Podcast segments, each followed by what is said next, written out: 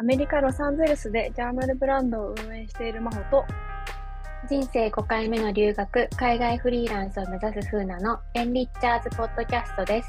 このポッドキャストでは、ジャーナリングやノート術でやりたいことを見つけた2人が、ジャーナリングを通してどうやって行動してきたかについて話す番組です。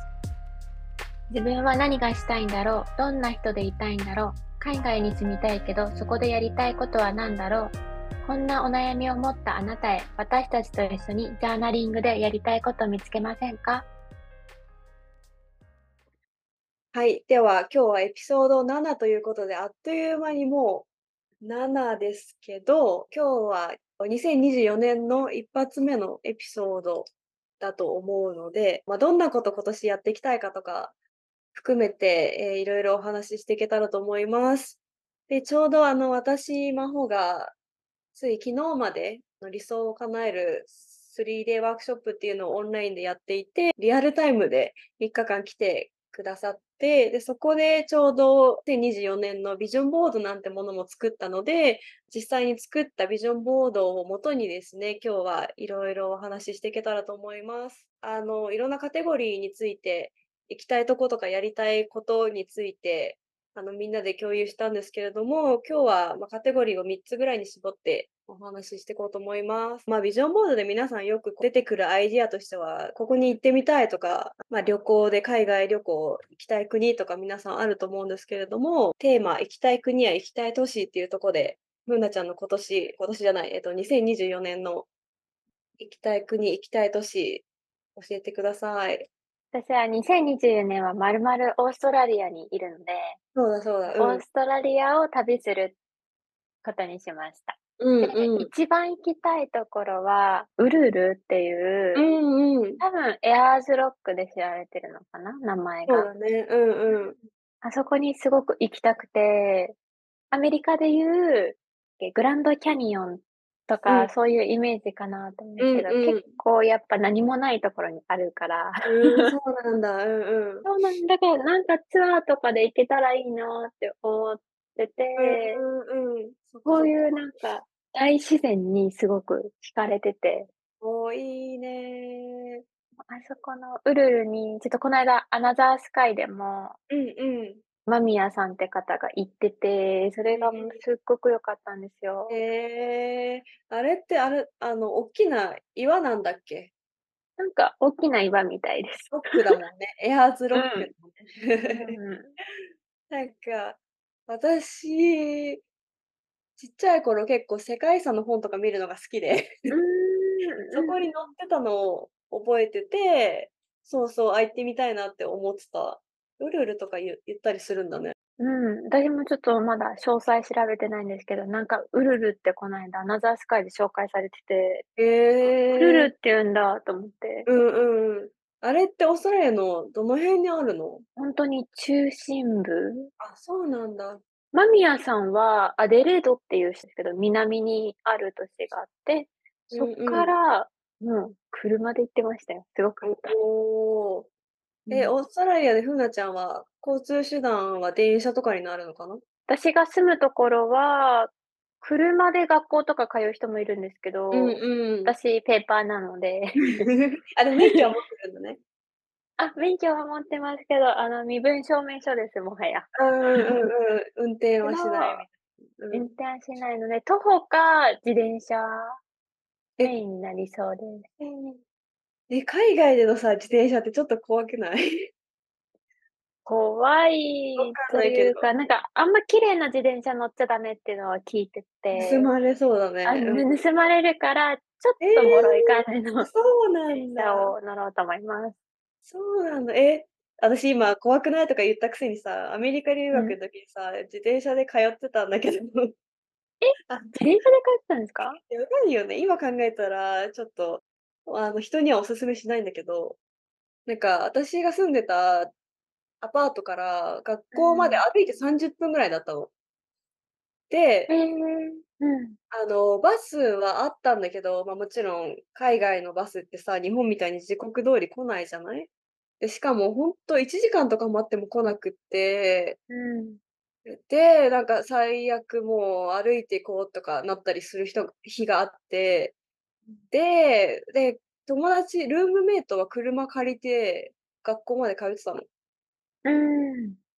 だけど、私はそんな勇気もないし、とうりあえず自ん。転車だと思って 自転車めっちゃ必死に漕いで、で、しかも歩道歩道がなんか、舗装されてなかった、ちょっと砂利道みたいな感じだったんだよね。ええ、う必ん。死でもう漕いで、なんかある日、朝学校まで向かってたら、ちょっと何、車からヤジじゃない ヤジじゃないけど、あのあの、からかいの声じゃないけど、なんか現地の生徒からなんか「わあ」って言われたのが一瞬あったっていう。でもそん時はですね、そう、新しい自転車買っちゃったから、さんびゃうん。くドルぐらいのいいやつ買っちうん。ゃって、でも盗まれたことはなかった。いいあの、幸いにも。でも確かに自転車乗ってる人あんま見かけないですね、アメリカ。見ないよね、なうんか、ーん。距離も距離だしさ、あの、バイクもまあ見ないよね。バイクも見ないですね。見ないよね。え、でもオーストラリアのイメージが私分かんないからさ、そういうう自ん。転車でこう、いいても結構普通の光景なのか、どうなんだろう。私の行く都市がちょっと、あ、田舎というか、うんなんかうんうん。シドニーとかメルボルンみたいな感じじゃないかうんら、うんうん。あっちだと多分トラムだと思います。ああ、イメージあるわ、トラムの。うんうん。私もアデレードに留学した時はトラム乗ってました。おお、そうなんだ。トラムとあと電車？私電車通学でした。電車通学で。学校まではトラムに乗るか、うんま、うん。歩きでも20分ぐらいだったから、私は歩いそてました。うなんだ。え、じゃあ、うん。その、ふうなちゃんアメリカでも留学した経験があるじゃない？それうん。とさ、オーストラリアのさ、留学せ生活を比べた時ってさ、やっぱ交通手段とか全然違った？ええ、絶対オーストラリア。いや、その話アメリカは、うん。でも、基本土日とか LA 出かけるんですよ、友達と。うんうんうん、あの、そっオレンジ。カウンティにうん、ちょっと留南学あの、ね。そう、学校があって、大うんうん。抵 LA 行くってなると、もうみんなでウーバー乗ってあ、ウーバーで行ったんだ。うんでもうん。割り勘すると全然安い。マックスね。4人で行けるから、よにんうん。で行くとすごい安い。ええ、なんかそれすごいさ、留学生っぽいっていうか、なんていうの、日本でさ、なんそんな友達とうん。ウーバーま、ウーバー自体もそんなないと思うけど、タクシーうん。で、なんか都内まで遊びに行くとかさ、そういうのないからさ、ほんとアメリカならではのさ、うん。車みんなで割り勘して、ちょっとと都心まで行こうぜみたいな感じの。そうそう白そう。い。そっうん。かそっか、じゃあ、ごめん、ちょっと話がそれちゃったんですけれども、オーストうん。ラリアのまずエアーズロック、ウルルに行ってみたいってことだね。あとは、夏のクリスマスを過ごすっていうのが。私、バゲットリストに載ってるのはい、でうん。しかも、えっと、割と終わりがけですね。私、あ、いちがそう。つから行って、次の1月、にせんうん。にじゅうごの1月まで学校があるので、もうほんうんうん。とに最後ら辺のクリスマスうん、に。なるので、ちょっうん。と色々計画的に楽しめそうだなっていうのいいね、もとう慣れてきてね、そうだよね。うん。と、あの、キャンベラっていうのが首都うんなんうんうん、ですけど、オース。トラリアの。うん。そこに昔からの知り合いが住んでうん。て、オーストラリア人の方。うんうん。で、その方にもう多分何十年も会ってない。うんうん。最後会ったの9歳ぐらい。やばいやばいやばい、もう、あ、面影ないでしょ。もうほんとに面影ないと思うんですけど、9歳ぐらいなんですけど、ちょっと会えうん。たらいいなと思ってうん。連うん。絡しようと思ってます。わあ、楽しみだね。うん。そう、会えたらなって思ってて、うんあとうん。はあの、ま、メルボルン、シドニーうん。はやっぱ有名どころなので、行きた。いなっていうの。と、ゴールドコーストは昔行ったことあって、あとケアンうん。ズもなんですけど、行っ。たことあって、あの、シュノーケリングとかそういううん、海のアクティビティをちょっとうん。したいなと思ってます。え、今行ったらさ、夏なんだよね。うん。だから夏入り入ってるのかな？ふう入りなちゃんが行く？頃、1月はう夏ん。真っ最中って感じ？あの、夏を狙いました。あ、そうなんだ。夏行っで、またこう冬がやってきて、夏じゃないですか。うんうんうんうん。なんか、夏2回の方がいいなと思ったんですよ。ああ、え、寒がり？あ、寒がりです。ええ。なんか私さ、その前のエピソードでオーストラリア実はホームステイしてたっていううん。話を、多分一番最初のエピソードかな、話したと思うんだけどさ、で、ゴールドコーストに行ってたのかな？行ってて、うん。で、私は8月、日本の夏の時に行ったから冬だったの。うでも、ん。冬の終わりにはあったかかった思い出があって、日本みたいにこう極寒なこうダウンジャケット着てとかじゃなかっうたのを覚ん。えてて、だからなんか友達と、あ、なんかあったかいねとか調子乗って半袖とか着てたんだよね。で、それで確かちょっと風邪ひいた覚えがある。可愛い、真帆さん。あの高校生の思い出。だからじゃあ、それぐらいでも結構あったかいんですね。私その時期にオーストラリア行ったことなくて。あ、そうなんだ。うんうん。メルボルンとかシドニーとか南に行くと多分すごい寒いとはあ、聞いて普通に冬て。って感じなんだね。うん。へえ、そっかそっかそっか。じゃあ、オーストラリアを満喫する1年になりそうだね。そうですね、楽しみです。楽。しみ。真帆さんはトラベル系だと行きたいところありますか？トラベル系はもう一択で、韓国です。行きたい。私も。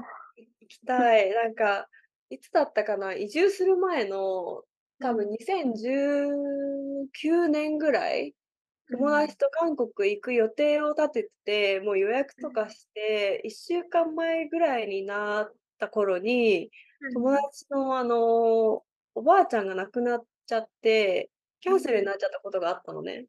うん。で、それ以来ずっと行きたいって思ってて、うん。で、なんか、特にこれしたいとかっていうのは、まだあんまりないんだけど、でもやっぱあの、コスメとか有名だから、その辺ショッピングもしたいなとか思ったり、私結構ね、建築好きだったりするかも。建物。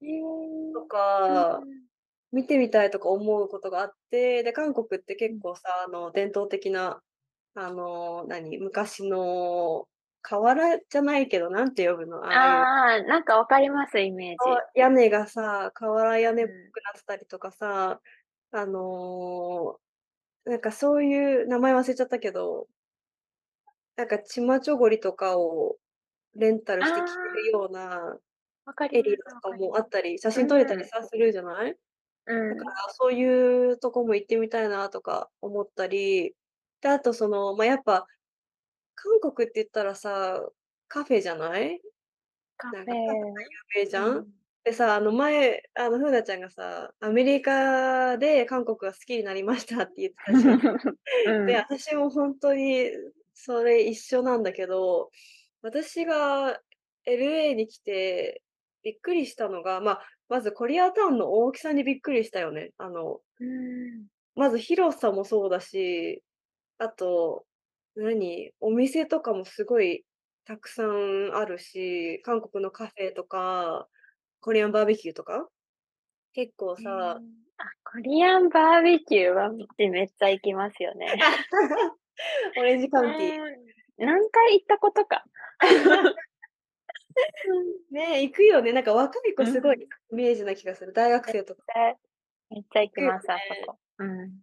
ななんかそういうのとかで、韓国の文化の、この何て言うの、馴染みようってかそのうーん。この LA の人にとっての身近度合いにびっくりした？うーん。で、で、そこでなんかカフェとか行くようになって、で、韓国のあのコリアタウンのカフェって、ほんとにクオリティが裏切らないっていう印象があってうーん。なんかこう、例えば、ちょっとおしゃれなこう、サンタモニカとか、なんうん。かビバリーヒルズとかのおしゃれなカフェ行っても、コーヒーがちょっといまいちだ いまいちだなって思うことがよくあったりするんだよね。うん。だけど、コリアタウンはマジであの残念なことがないないんだよ。な なくてへえ。いつもあうん。の、夫と、いや、もうほんとコリアタウンのコーヒーってほんと裏切らないよねみたいな話をしてて、で、彼はあの、LA で生まれてうん。33年住んでるうん。から、まあ、まあ、LA のことは、ま、いろんな食べ物とかも食べてきただろうしうん。すごいよく知ってるけど、そんな彼でも言うから、多分、え、これ本場の韓国のカフェ行ったらやばくない？みたいな話。コリアタウン？うーん。し、どこにあります？私行ったあことないあ。かもです。あんなにほんとに？いたのに。ダウンタウンがあるじゃん？うん。リトル東京とかさ。私リトル東京すら行ってないんですよ。嘘、え、LA 行く時何してた？どこで遊んでた？ん？とにサンタモニカ、あっちか、えっひあの、にと、西じゃない、西あとの方へもう一つ有名なビーチ。あ、ベニス？ベニスビーチうんうんうんベニスビうん。ーチとあとあの、LA の方のアウトレットいあ、あれじゃない？シラセラセラデオセラデオアウトレかな？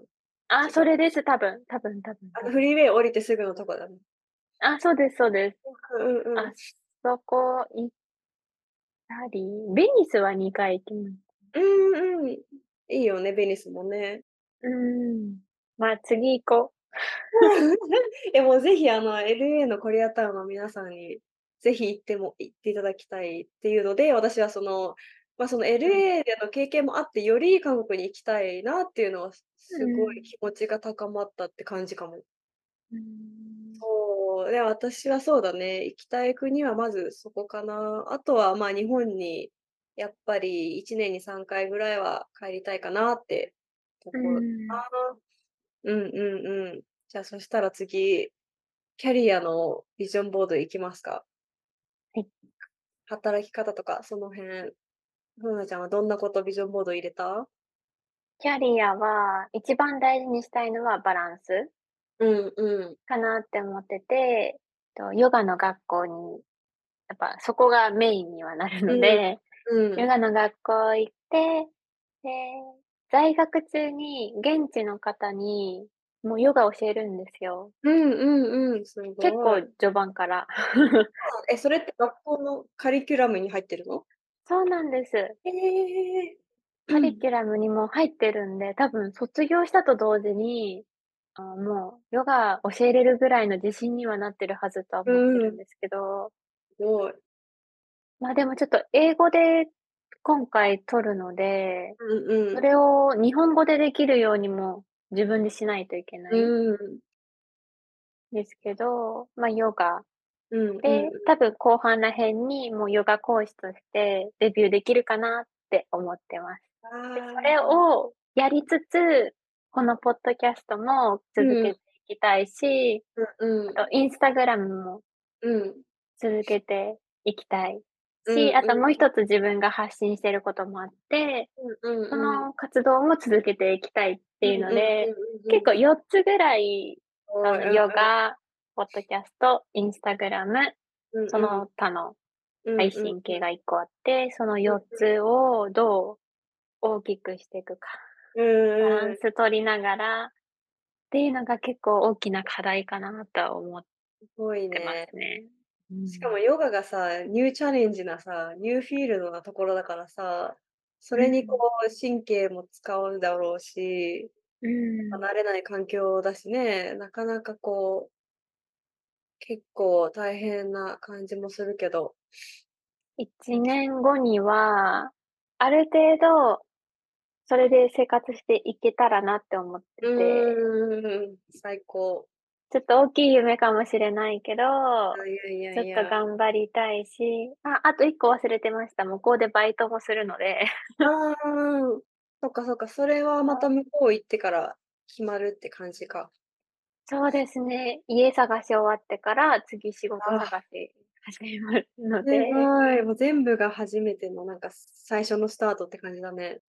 うーん。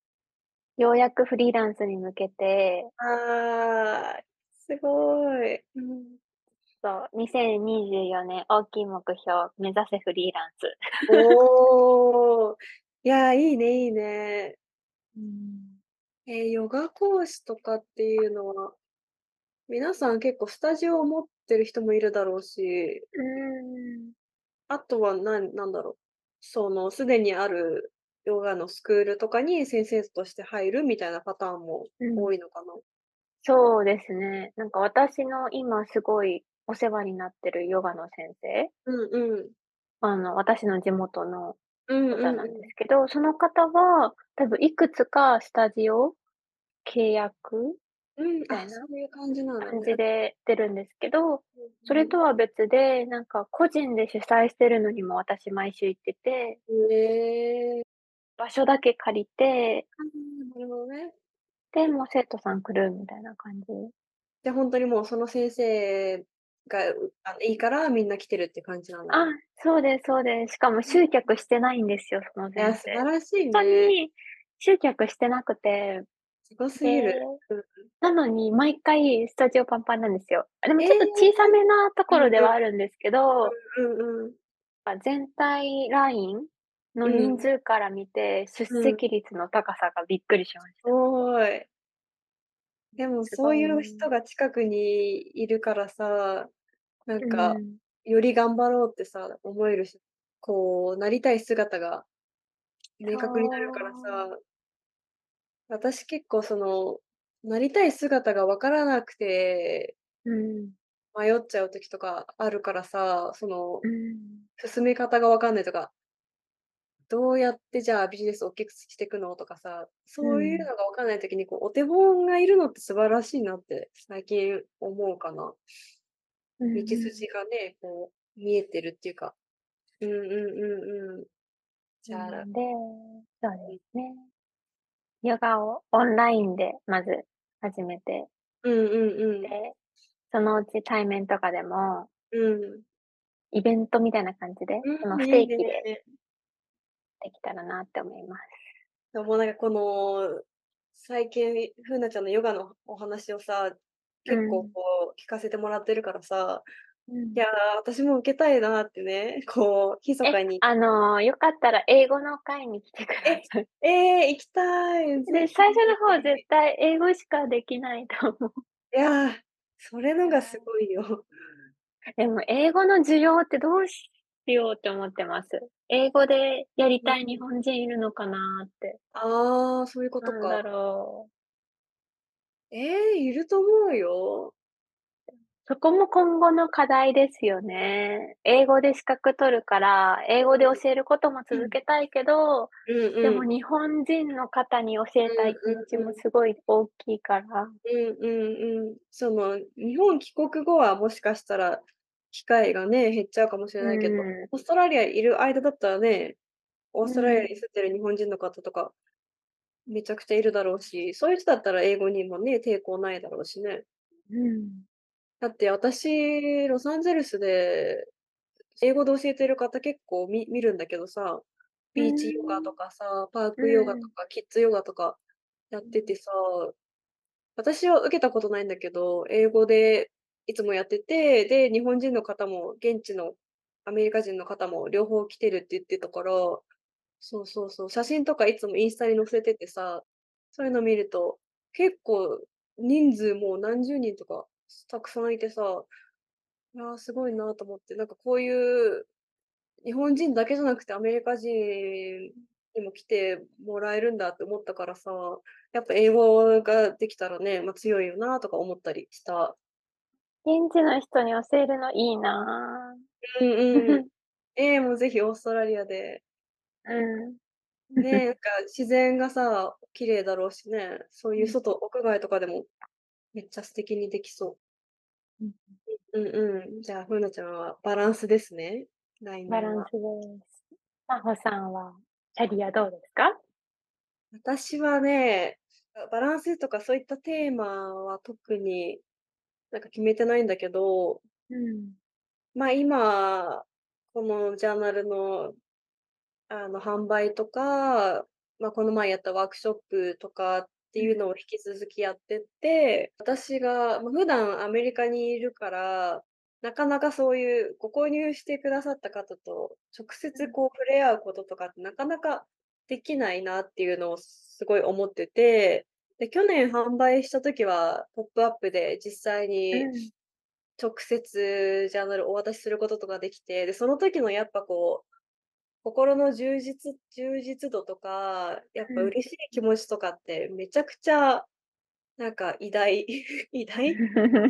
の、ん。言葉で表せないぐらいのおっきなものだったから、うん。なんかそういうのを今年はもっと今年じゃない、来年はもっとやっていきたいうん。なと思ってて、で、やっぱそのためには日本にちょっと長く帰ったりとかあ、まあ、何かこうね、イベントを企画するにも、やっぱりこう、そのプロセスって、ま、何ヶ月前とかからね、こうプランしたりとか、結構大掛かりなものだし、なんかその辺とかも計画的にやりながら、ミートアップとかやりたいなって思ってるかな。で、なんかそれを、なんかよりやりたいなと思ったきっかけとして、5 minutes journal っていう多分イギリうん。スのイギリスで販売してると思うんだけど、でも世界中でうん。結構もう有名なジャーナルがあって、で、ほんと内容とかもシンプルなんだよね。朝5分、夜5分とか、うん。そんな感じで、うん。各ページに、あの、書くことがもう決まってて、で、まあ、自分と向き合うみたいなテーマのジャーナルなんだけど、で、それを始めたミミさんって方がいて、アゼルバイジャン、ヨーロッパのアゼルバイジャンっていう国あるよね。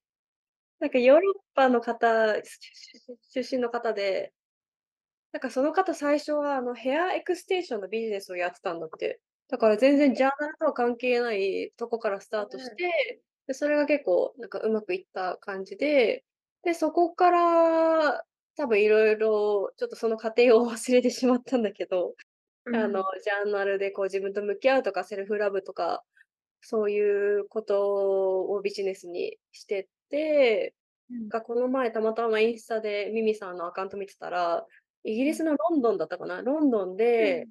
あの、もう結構本屋さんとかにも並んでるような有名なジャーナルで、で、ミートアップを本屋さん、なんか雑貨屋さんみたいなとこでやってるのをインスタで見て、純粋に、ああ、私もこういうことしたいなって思えたんだよね。だから、うん。まだまだそんなこう、彼女みたいに大きくなるなるのは、まだ到底先ですが先ですかっていうか、その、なる予うん。定なんですかって感じですけど。でも、うん。ほんとああいう風になりたいなって思えたから、ビジョンボードうにもそのん。ミミさんの写真を入れました。え、素。敵。いや、ミートアッね。プいいですね。ええ、ミートアップいいよね。やっぱ直接楽し会そそう、なんかね、ジャーナルの感想とかね、うん。聞いたり、なんかあとはそれこそさ、あの、みんなで書いたりとかさ、うあの、ん。前回もね、夢ノートみんなで書きたいねみたいな話したけどうん。さ、ね、なんかそういう実際に手を動かしながら、ミートアップとかもね、すごいいいなって思ったりする。私も行けたらなと思いつつ、来年日本にいない。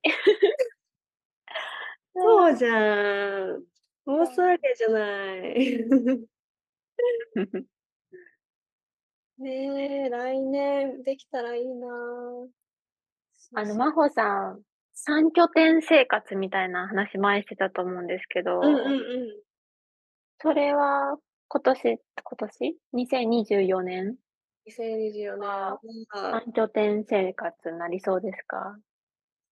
えっと、いや、ちょっと今のところなさそうです。なさそうですっていうか、に2拠点になりそうかなって感じで、全然、まあ、タイ行ってもいいなとは思ってるんだけど、まあ、韓国に行きたいから、ちょっとそうん。れを優先して、ま、そんな韓国行くって言っても、あの、旅行だから何週間とかじゃないと思うんだけど、うん。あとは、そうだね、ミートアップとか日本でって考えたら、そこの期間がやっぱ何ヶ月とか日本にいた方がやりやすういん。しとか色々ね、考えたら3拠点は難しそうだなって思ってるけど。で、あとはなんか、この前タイに行った時はさ、彼うのん。親？親もみんなうん。行ったからさ、なんかその周期に 合わせていけたらいいなと思ってて、その彼のあ親とかも毎あ。年毎年はやっぱ帰れてなくって、ロサンゼルスと日本も遠いけど、ロサンゼルスとタイってもっとさ、プラス7時間とかするんだよね。え、だからそのそんなに遠いんですか？知らなかった。そう、で、日本とタイって7時間ぐらいなんだよね。で。で、ロサンゼルスと日本が10時間ぐらいじゃない？うん。しかもその直行便がさ、なくなっちゃったんだって、ロサンゼルス、タイの。ええ。なくなっちゃったから、なんか日本日本か韓国か台湾とかでこう乗り換えをするんだけどだからやっぱその、ま、彼の親もお家でビジネスビジネスしてるっていうか、自営業だから、その、うん。あの、子供を預かる託児所みたいなやつやってるからやっぱ毎年はね、難しいっていうのもあったりしうん。てだからなんかね、タイに行くんだったらその、多分2年に1回とかで帰ってるから、それに合わせて行こうかなとか思ってて。うんそうだね、うん来うん。2024年は2拠点になりそうかな。そう、もっとね、ほんとはいろんな国とか行きたいけどなんかたまにそういう行けない年もあるなとか思ったりする。うん。そしたら、最後のカテゴリーいきますか？はい。人間関係っていうカテゴリーにしたんですけれども、ま、家族となんかこういう過ごし方したいとか、ま、彼とか、うん。あとは友人とのうん。なんかどういうしたいかっていうのを話せればと思います。なんか、フーナちゃんどんなことをビジョンボード入れましたか？まず一番は、キーワードとしてコミュニティって言葉うんを入れまうん。した。うんうんうんうん。前のアメリカの交換留学で学んだことは、やっぱり自分のコミュニティ、居場所を作るうん。大変さと同時うん。に大切さ知っうんてうんうん。やっぱ最初自分のコミュニティないと結構留学ってきついんですよね。うーん、どうやっでてそれ作ってったの？アメリカの時は、たまたますごいラッキーだったのが、一うん。番最初のセメスターの一つのクラスがすごいなんかオープン、アットへホームだったんですえ、うんよ。うん。アットホームだったんで、そこですごい仲いい子できたうしんうん。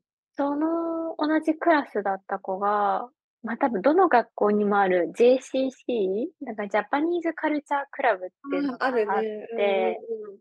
で、そのクラブに入ってる子だったんですよ。へえ、そうなんだ。なんかそのクラブの見学行ったら、たまたま同じクラスの子がいたんですよ。うあってなっーん。て、うんうんうん。そっからちょっとずつ仲良くなってうん。うん。で、その子とすごく仲良くなったことでうん。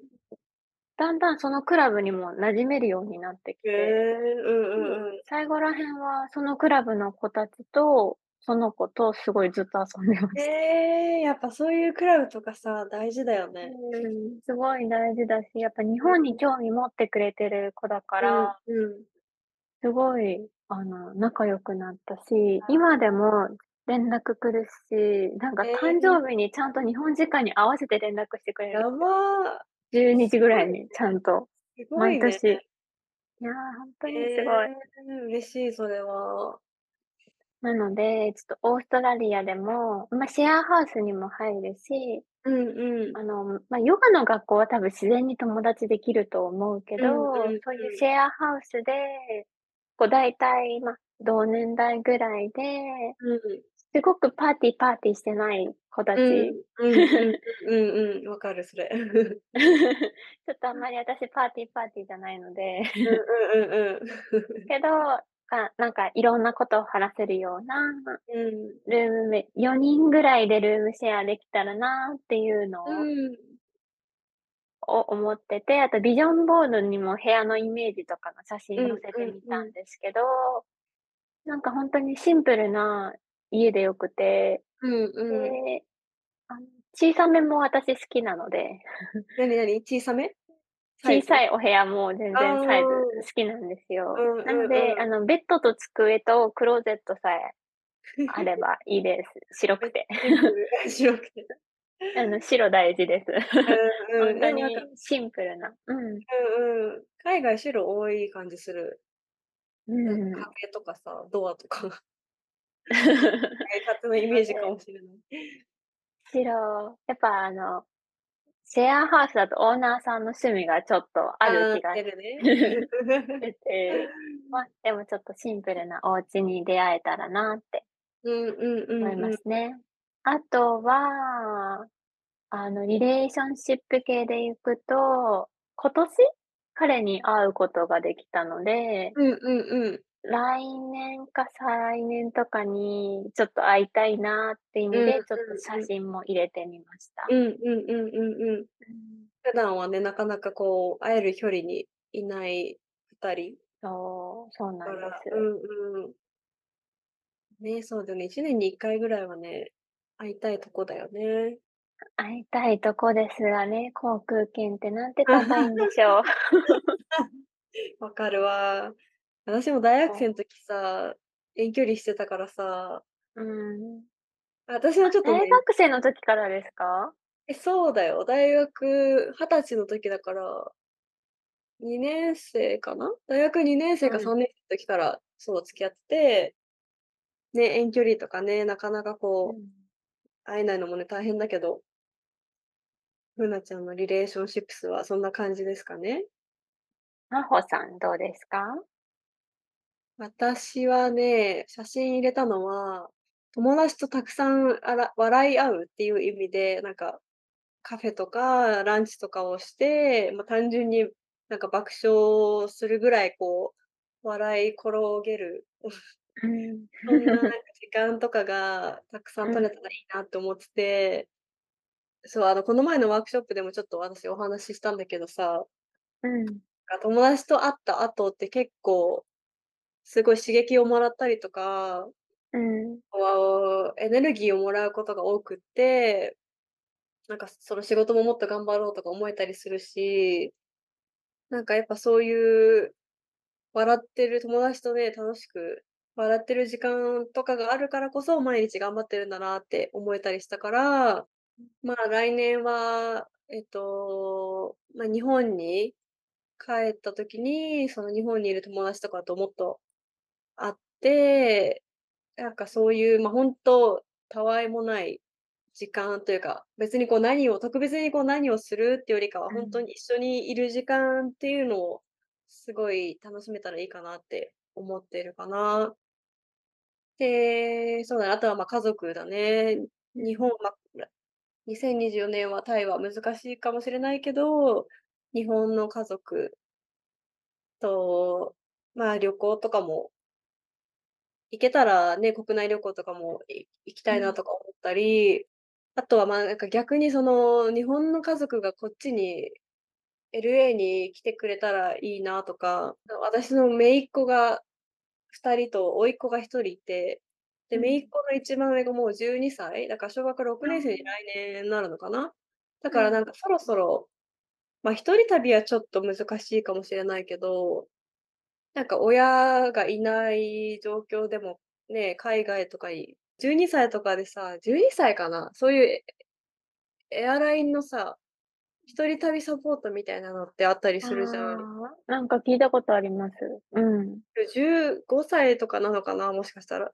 で、うん。そういうのとかで、つか使ってさ、来れたらいいなとか、なんかうん。私がちっちゃい頃からすごい、ま、海外への憧れがすすごい強かったから、うん。なんかそういう、あの、おじさんがアメリカに出張行った時のお土産とかがすごい嬉しかったのを覚えてて、ほんうと、ーん。1つの T シャツとかなんだけど、それだ。けで嬉しかったりしたから、なんかそういう経験を私が今度、そういう姪っ子、甥っ子とかにしてきたいなとか思ってて、なんかうん。それがきっかけになって海外にね、興味持ったりとか、英語勉強うん。してみようとかね、思うだろうし、だからなんかそういう、私がきっかけになりたいなとか思ったりもするかな。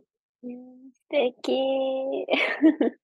そ、大学になるまでさ、留学うん。とかちょっとこうおじけづいて出れなかったから、その、うん。なんかもっと早い段階からさ、海外とかの経験があるとさ、その先のうん。なんか人生とかも変わるだろうなとか思ったりする。今のところ、あの、甥っ子さん、姪っ子さんは興味ありそうですか？海外。えっとね、2番目の姪っうん。子、えっと、小学生かな、小学1年生、で、来年2年生になるんだけど、その子がなんか一番ね、興味ありそうで、私がそうん。の日本に帰った時とかにあの、私呼び捨てされてるんだけど、真帆、生活日本どっちが好きなの？とか、友達感覚で、アメリカってさ、とか言って。めっちゃ面白くなんかテレビとかで見た情報から話してるじゃん。その子供たちのアメリカってさ、なんかそのね、YouTube とかで見たイメージじゃん。なんかすごい色のお菓子があるとかさ。だから、アメリカってどんな匂い？とかなんかわかんないけど、そういうランダムな質問を一番してくるのは 2, 番2番目かな。そう。だから興味あんのかなとか思ったりする。いいですよね。なんか、もうちょっと大きくなったら別に真帆さん家にホームステイとかできるかもしれない。もう本当あの、英語だけじゃなくてタイ語も漏れなくついてくるんで。あ、もう、もう、あの、マルチリンガル。うんそうそう、私の人間関係はそんな感じかな。うんうんうんうんうんうん。いや、楽しくなりそうですね。真帆さんのワークショップ参加して、他の人の、うんうん。あの、ビジョンボードの話も聞けたし、すごい具体的に、ね。うん。そう書いてらっしゃる方もいて、私もびっくりした。うん。そう、めっちゃ、もう良かったですし、すごい、あの、ワクワクが止まらない。ああ、嬉しい。いや、私もなんか、そう、私が恥ずかしくなるぐらい参加してくださった方が細かく書いてきたから、うん。何月までにとか、何点でうん。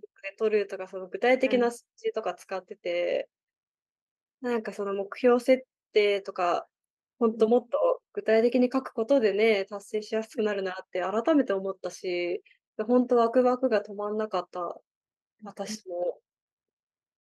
来年2024年、今収録してるのが2023年の12月なんですけど、うん。また1年後とかに振り返りたときに、どれだけこれが叶えてるのかっていうのが、ちょっともう楽しみ。楽しみと同時に怖いんですけど。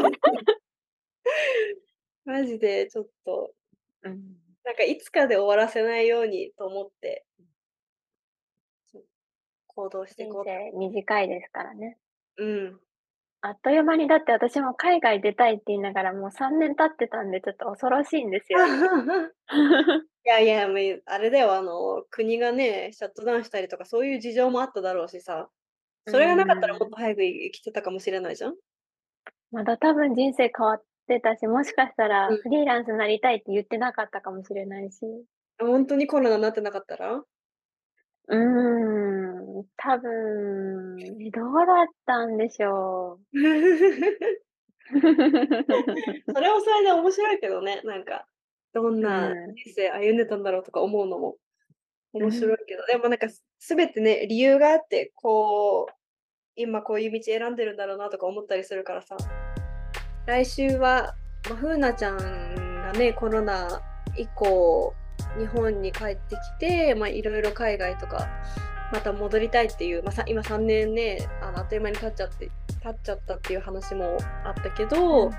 たなんかそのどうやって海外に行けるのかなっていう、いろんな方法を探してきた中でまあ多分前にもちょっとお話ししてたと思うけど保育留学とかワーホリあとはデンマークのホルケっていう海外に行ける方法がたくさんあった中で、まあ、なぜオーストラリアのヨガ留学に行くことにしたのかっていうのをちょっともっと深掘りして聞いていけたらと思います。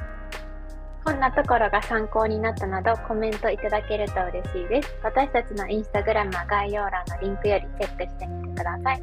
また私たちの個人アカウントもあるのでご質問などはお気軽にメッセージください。また来週お会いしましょう。良い1週間をお過ごしください。バイバーイ。バイバーイ